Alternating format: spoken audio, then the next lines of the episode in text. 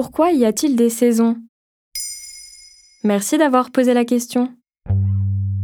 L'automne, l'hiver, le printemps et l'été. Depuis toujours, les saisons rythment les années. Le fait de découper l'année en quatre en fonction de l'évolution du climat est propre aux zones occidentales tempérées. Ces quatre périodes durent chacune environ trois mois, soit la période qui sépare un solstice, le moment où la Terre est le plus loin ou le plus proche du Soleil, d'un équinoxe, le moment où le Soleil dépasse l'équateur. Cependant, dans certaines zones géographiques, les saisons sont différentes. Par exemple, dans le pôle Nord et Sud, il fait jour toute la journée en été. En hiver, les nuits durent 24 heures. Près de l'équateur, en revanche, il n'y a que deux saisons, une saison humide de décembre à mai et une saison sèche de juin à novembre. Et le soleil brille pendant 12 heures par jour toute l'année. D'où viennent les saisons?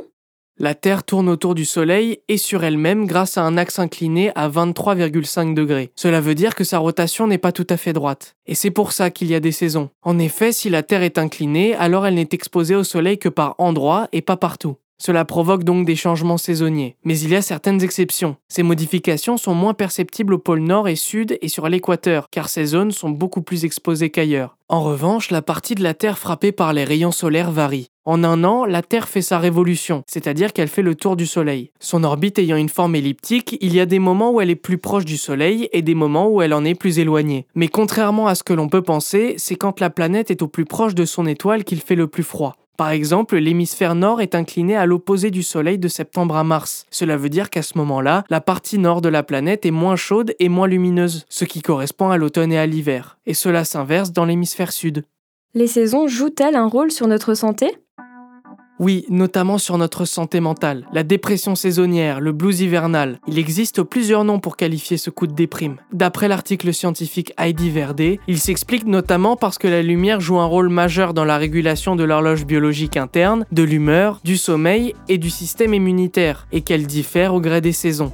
En fonction du niveau de luminosité capté par l'œil, notre corps va réagir différemment. Le jour, on sécrète des hormones impliquées dans l'activité physique et cérébrale. La nuit, on produit de la mélatonine, l'hormone du sommeil. Or, en hiver, il y a moins de lumière. De plus, ce manque de luminosité peut provoquer une carence en vitamine D, ce qui entraîne des douleurs musculaires, et une baisse du système immunitaire nous rendant plus faibles.